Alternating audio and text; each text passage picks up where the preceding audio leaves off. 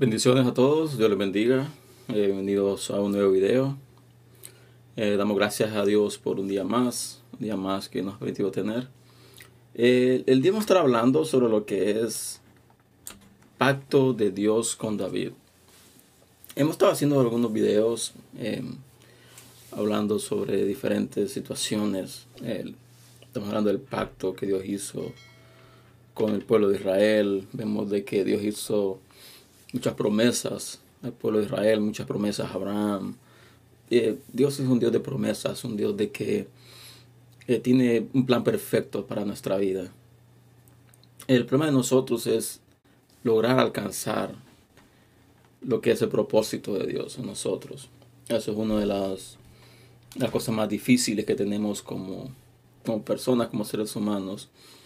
¿Por qué? Porque muchas veces nos guiamos por diferentes líneas de pensamiento, nos guiamos por diferentes em, estructuras doctrinales y el enfoque es estar cerca de Dios. Así que el día vamos a estar hablando sobre 2 Samuel, capítulo 7, versículos del 1 al 29.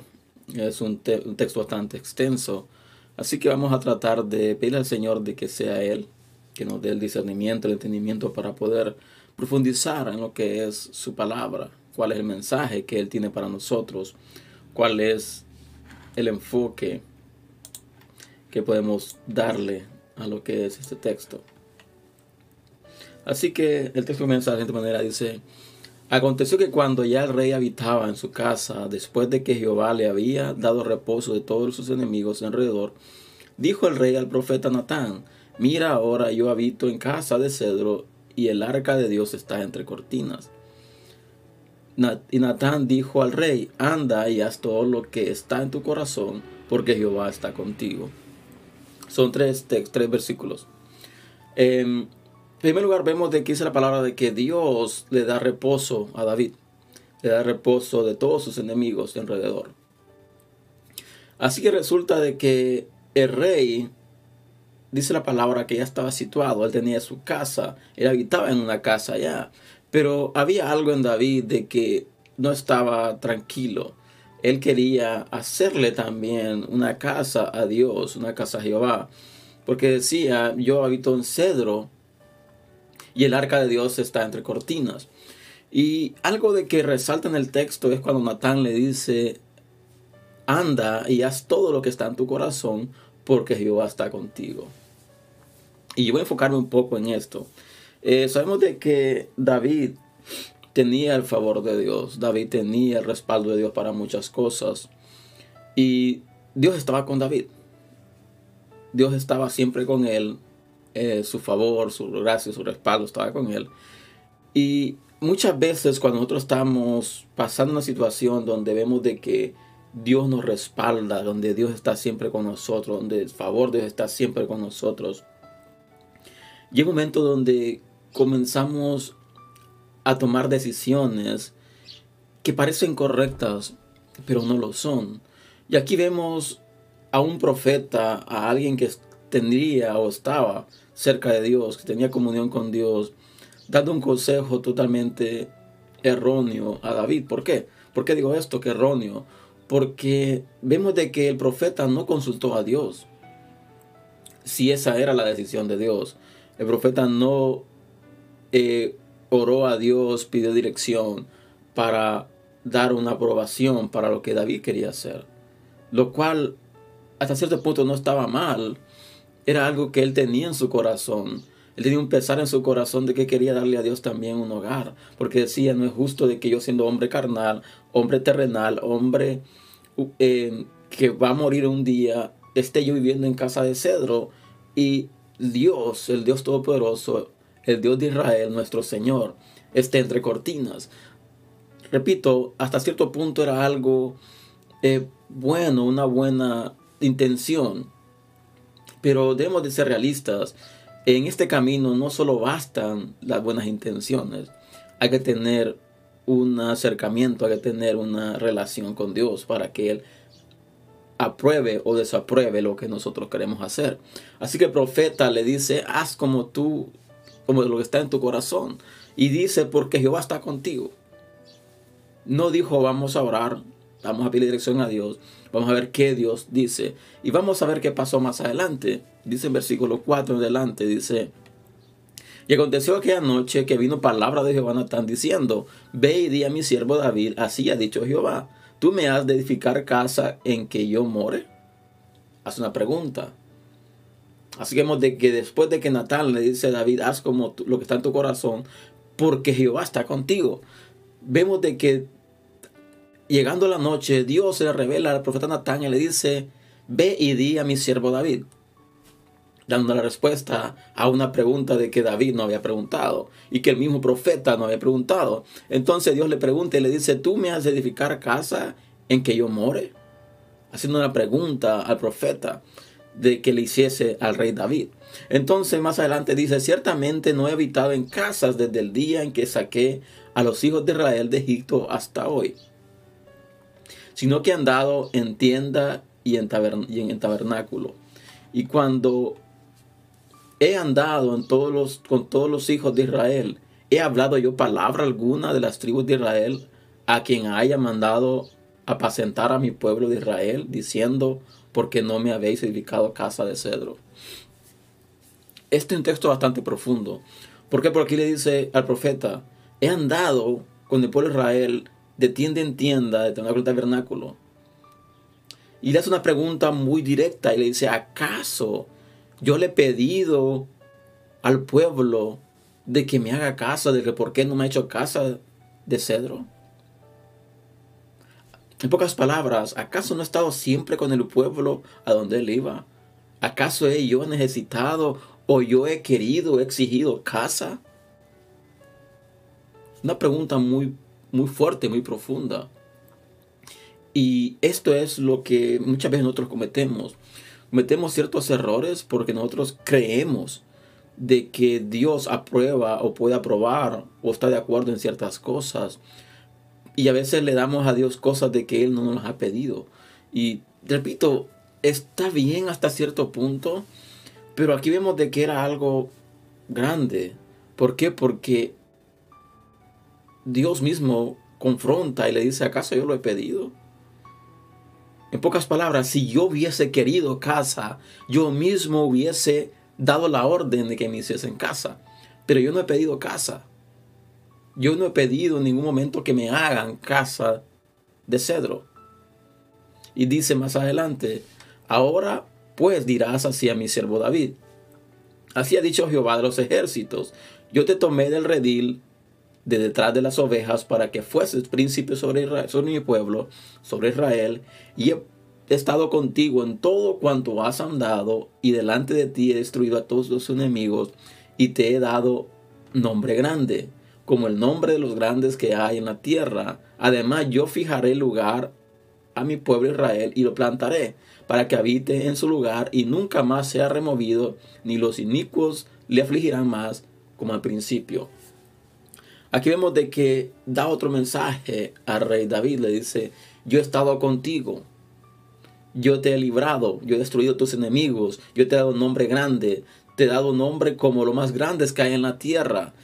Y le dice, y aquí le viene una promesa. Le dice, además, yo fijaré lugar a mi pueblo Israel y lo plantaré para que habite en lugar que nunca más sea removido. Y algo que resalta el texto número 10 dice, ni los inicuos lo afligirán más como al principio. Aquí vemos de que ya el mensaje va un poco más concreto a David diciéndole, no hagas algo que no te he pedido. Yo he sido el que he hecho cosas contigo y con tu pueblo. Yo he sido el que te ha dado la victoria sobre la batalla. Yo he sido el que te he dado en la victoria sobre tus enemigos. Yo soy el que va a restituir, yo soy el que va a plantar, yo soy el que va a construir, el que va a edificarles lugar. Y dice en versículo 11, desde el día en que, en que puse jueces sobre mi pueblo Israel, y a ti te daré descanso de todos tus enemigos, asimismo Jehová te hace saber que Él hará, Él te hará casa. Y cuando tus días sean cumplidos y duermas con tus padres, yo levantaré después de ti a uno de tu linaje, el cual procederá de tus entrañas y afirmaré su reino. Aquí vemos de que ya Dios le dice, no te preocupes, no te preocupes, yo conozco tu corazón, yo conozco el deseo de tu corazón, yo conozco la intención de tu corazón de edificarme casa, pero no te lo estoy pidiendo. Mejor dicho, yo te voy a, dejar saber lo que tengo para ti. Yo te voy a dar descanso, te voy a dar reposo, te voy a librar, te voy a dar descanso de todos tus enemigos. Pero déjame decirte algo más. De tus entrañas, de tu linaje, vendrá uno que procederá de tus entrañas, dice, y afirmaré su reino. Dios mismo dándole promesas al rey después de haberle mostrado todo lo que podía hacer, después de haberle demostrado que él estaba con él. Dice más adelante, dice, él edificará casa a mi nombre y yo afirmaré para siempre el trono de su reino. Yo lo seré a él padre y él será a mi hijo. Y si él hiciere mal, yo le castigaré con vara de hombres y con azotes de hijos de hombres. Aquí vemos de que ya Dios le dice, no te preocupes, no serás tú el que me va a hacer casa, sino va a ser uno de tus descendientes, el que me hará casa. Pero también eh, algo que resalta es versículo 15, que dice, pero mi misericordia no se apartará de él como me perderé. Perdón, el 14 dice, yo le seré a él padre y él me será mi hijo. Y si él hiciere mal, yo le castigaré con vara de hombres y con azotes de hijos de hombres. Y aquí llama la atención este texto porque le dice, yo estaré con él, afirmaré su reino. Afirmaré su reino no de un tiempo determinado, sino dice para siempre. Pero aquí da una sentencia. Le dice, yo seré para él padre y él para mi hijo. Y, si hiciese mal, yo le azotaré con vara de hombre, como hacen con los hijos de hombres. Y esto es bastante fuerte. ¿Por qué? Porque aquí está diciendo, a la verdad que yo prometo, yo hago pacto, yo desato promesas, pero necesito fidelidad, necesito compromiso, necesito sometimiento. Y eso es lo que Dios pide de nosotros. Dios pide de que más allá de sacrificio, más allá de otras cosas, de que seamos obedientes a Él, de que seamos em, temerosos de su palabra, que guardemos su palabra, que seamos personas de que guardan y estiman y ponen en práctica su palabra. Así que dice más adelante, dice, pero mi misericordia no se apartará de él como, los, como la parte de Saúl, al cual quité de delante de ti. Y será firmada tu casa y tu reino para siempre delante de tu rostro, y tu trono será estable eternamente. Dice, conforme a todas estas palabras y conforme a toda esta visión, así habló Natán a David. Hacemos de que Dios le da un mensaje directamente a Natán para que se lo dé a David. Y en este hacía referencia al del por qué. Al del por qué no quería que edificase casa. Pero sí, a su vez levantaba una promesa de que él edificaría una casa y que él estaría con su hijo de que él afirmaría el reino de su hijo perpetuamente. Así que vamos a ver qué es lo que David le responde eh, a Natán para que le diga Dios.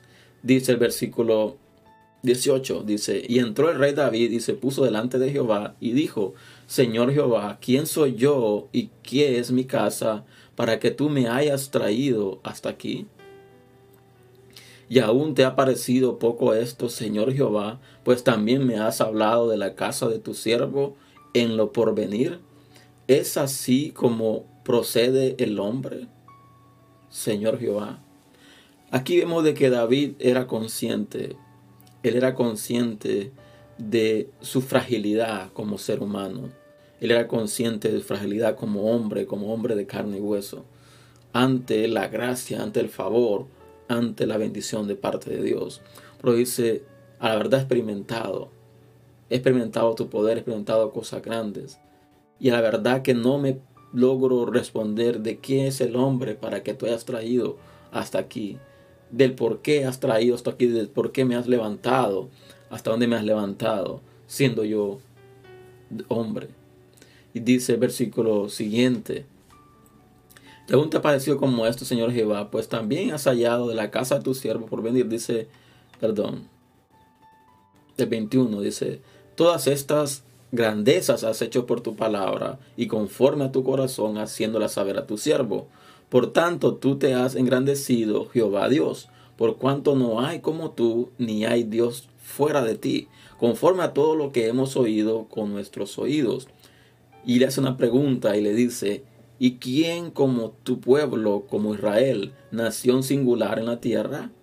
Porque fue Dios para rescatarlo por pueblo suyo y para ponerle nombre y para hacer grandezas a su favor y obras terribles a la tierra por amor de tu pueblo que rescataste para ti de Egipto, de las naciones y de sus dioses. Aquí vemos de que David también hace referencia, le dice, ¿quién como tu pueblo, como Israel, nación singular en la tierra? Aquí dando gloria a Dios, diciendo, sacaste a tu pueblo Israel de la esclavitud de Egipto, lo sacaste y lo trajiste a una tierra buena, a una tierra agradable, hasta cierto punto dice, ¿quién es Israel? ¿Quién es este pueblo que lo has tomado como tu pueblo? Que lo has traído hasta acá, que has demostrado su amor, que lo rescataste de otras naciones y de sus dioses. ¿Qué tan grande es tu amor? ¿Qué tan grande es tu favor? Que sacaste un pueblo, literalmente, y vamos a, a tratar de definir esto. El pueblo de Israel era un pueblo idólatra era un pueblo impío, era un pueblo de que se desviaba constantemente, era un pueblo de que iba en contra de Dios muchas veces. Y siempre cuando tenía literalmente la soga al cuello es que se volvía a Dios. Pero cuando todo volvía a normalidad, volvía a apartarse de Dios. Y aquí David hace referencia, dice, ¿quién es este pueblo Israel? Para que lo hayas tomado como tuyo. Y dice más adelante, dice, Ahora pues Jehová, confirma para siempre la palabra que has hablado sobre tu siervo y sobre su casa, y haz conforme a lo que has dicho. Que sea engrandecido tu nombre para siempre, y se diga, Jehová de los ejércitos es Dios sobre Israel, y que la casa de tu siervo David sea firme delante de ti. Así una afirmación dice, has engrandecido tu nombre para siempre. Y dirás, Jehová de los ejércitos es Dios sobre Israel, y que la casa de tu siervo David sea firme delante de ti. Ah, este texto es algo extraordinario, porque ¿qué enseñanza nos deja este texto? Nos deja saber de que muchas veces nosotros nos guiamos por nuestro corazón, nos guiamos por lo que sentimos, nos guiamos eh, por lo que vemos muchas veces. Es cierto, Dios está con nosotros, el favor está con nosotros, Hemos visto su respaldo en muchas ocasiones, pero debemos siempre tener esa comunión con Dios. Debemos siempre buscar el rostro de Dios, buscar su presencia, estar siempre en oración continua para que Él nos dé dirección, Él nos deje entender, nos deje ver, nos deje saber qué es lo que Él quiere hacer, cuál es su voluntad. Y es triste saber de que Dios tiene muchos planes, tiene, mucho, tiene un propósito extraordinario con nuestra vida, pero muchas veces no logramos alcanzar ese propósito por diferentes razones, porque caminamos conforme a nuestra propia conveniencia, caminamos conforme a nuestra propia prudencia, eh, somos muchas veces insensatos en nuestras acciones, creemos solo porque Dios nos respalda en, en, el ministerio, en el trabajo, creemos de que Él está de acuerdo en todo lo que hacemos, pero aquí vemos un ejemplo claro de un profeta dándole luz verde a algo que deseaba David, que era hacerle caso a Jehová. Pero eso no estaba en el corazón de Dios. Ese no era el plan de Dios. Y muchas veces nosotros como que no queremos reconocer o no queremos entender de que el plan de Dios es muy diferente a lo que nosotros queremos. El plan que Dios tiene para nosotros es diferente a lo que Él quiere. Así que, siguiendo, terminando el texto, dice el versículo 27. Porque tú, Jehová de los ejércitos, Dios de Israel, revelaste al oído de tu siervo, diciendo, yo te edificaré casa, por esto el siervo ha hablado tu corazón valor, hacer delante de ti esta súplica. Y esta es la súplica que David le hace a Dios y le dice, ahora pues Jehová Dios, tú eres Dios y tus palabras son verdad y tú has prometido este bien a tu siervo. ten ahora a bien bendecir a la casa de tu siervo, para que permanezca perpetuamente delante de ti, porque tú, Jehová Dios, lo has dicho, y con tu bendición será bendita la casa de tu siervo para siempre, glorificando el nombre de Dios. Dios es exaltado por medio de David. David reconocía de que solamente teniendo el favor de Dios, solamente teniendo la bendición de Dios, era de que él podía prosperar, de que su reino podría permanecer. Y es bastante llamativo de que lo que Dios prometió. Eh, sabemos de que más adelante vemos de que el rey Salomón, que es el hijo directo de David, es el que le hace el templo, el que edifica casa a Dios, es el de que experimentó lo que era el favor de Dios. Vemos de que el rey Salomón tuvo paz, tuvo un reino de paz, tuvo en un tiempo donde no había guerra, no había violencia, donde Dios permitió con su gran favor, con su misericordia, de que tuviera un tiempo de paz. Pero vemos que pasaron ciertas circunstancias más adelante, lo cual llevó al reino, a lo cual Dios prometió que fuera perpetuo, a dividirse. ese es otro tema. Y haciendo un resumen de todo, no nos guiemos por nuestro corazón. Eh, muchas veces nosotros cometemos diferentes decisiones que nos afectan en nuestro caminar cristiano y muchas veces afectan a nuestros eh, familiares, a nuestra familia, a nuestros hermanos en Cristo.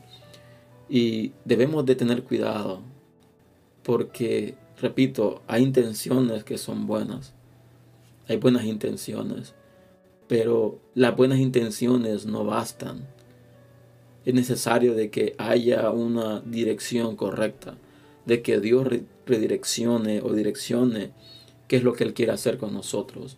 Porque muchas veces cuando nos guiamos por nuestras emociones, por nuestros sentimientos, por nuestros deseos, eh, cometemos errores. Y a veces estamos dando algo de que Dios no nos ha pedido. Estamos haciendo algo que lo cual Dios no nos ha pedido. Y debemos de permanecer cerca de Dios. Y lo que es envuelve lo que es todo este texto, no nos olvidemos del favor de Dios. No nos olvidemos donde Dios nos sacó. No nos olvidemos de todo lo que Dios ha hecho por nosotros. Porque Él ha hecho maravillas, Él ha hecho cosas extraordinarias. Él nos ha sacado de las tinieblas a su luz. Nos ha traído a lo que es a vivir una vida plena en Él. Una vida de bendición, una vida donde el favor, donde su protección es palpable día con día, donde el favor suyo se manifiesta día con día en nosotros. Por consiguiente, nunca dejemos de exaltar a Dios, nunca dejemos de glorificar a Dios, nunca dejemos de, recordar los beneficios que Dios ha dado en nuestra vida, el beneficio de lo que es ser hijo de Dios, los beneficios que es ser parte del redil, ser parte del cuerpo de Cristo. Por consiguiente, nunca se aparte de ti la alabanza y la adoración a Dios. Nunca se olvide, nunca te olvides, mejor dicho, de su favor y de todos sus beneficios. Así que este es el tema del día de hoy. Espero que haya sido bendición para tu vida y te invito a compartir este material, si así lo ha sido, y a invitar o a suscribirte si no estás todavía, y a invitar a las personas que se suscriban. Y estaré dejando algunas tarjetas en este video cuando termine de editarlo y espero en el Señor de que Dios haya hablado tu vida y de que sea Él tomando control, que sea Él trayendo confirmación a la palabra a la cual Dios ha traído este día. Así que nos veo pronto, les veo el próximo domingo a las 7 de la mañana con un nuevo video. Y que la gracia del Señor esté con ustedes y que pasen un excelente día. Que Dios les bendiga.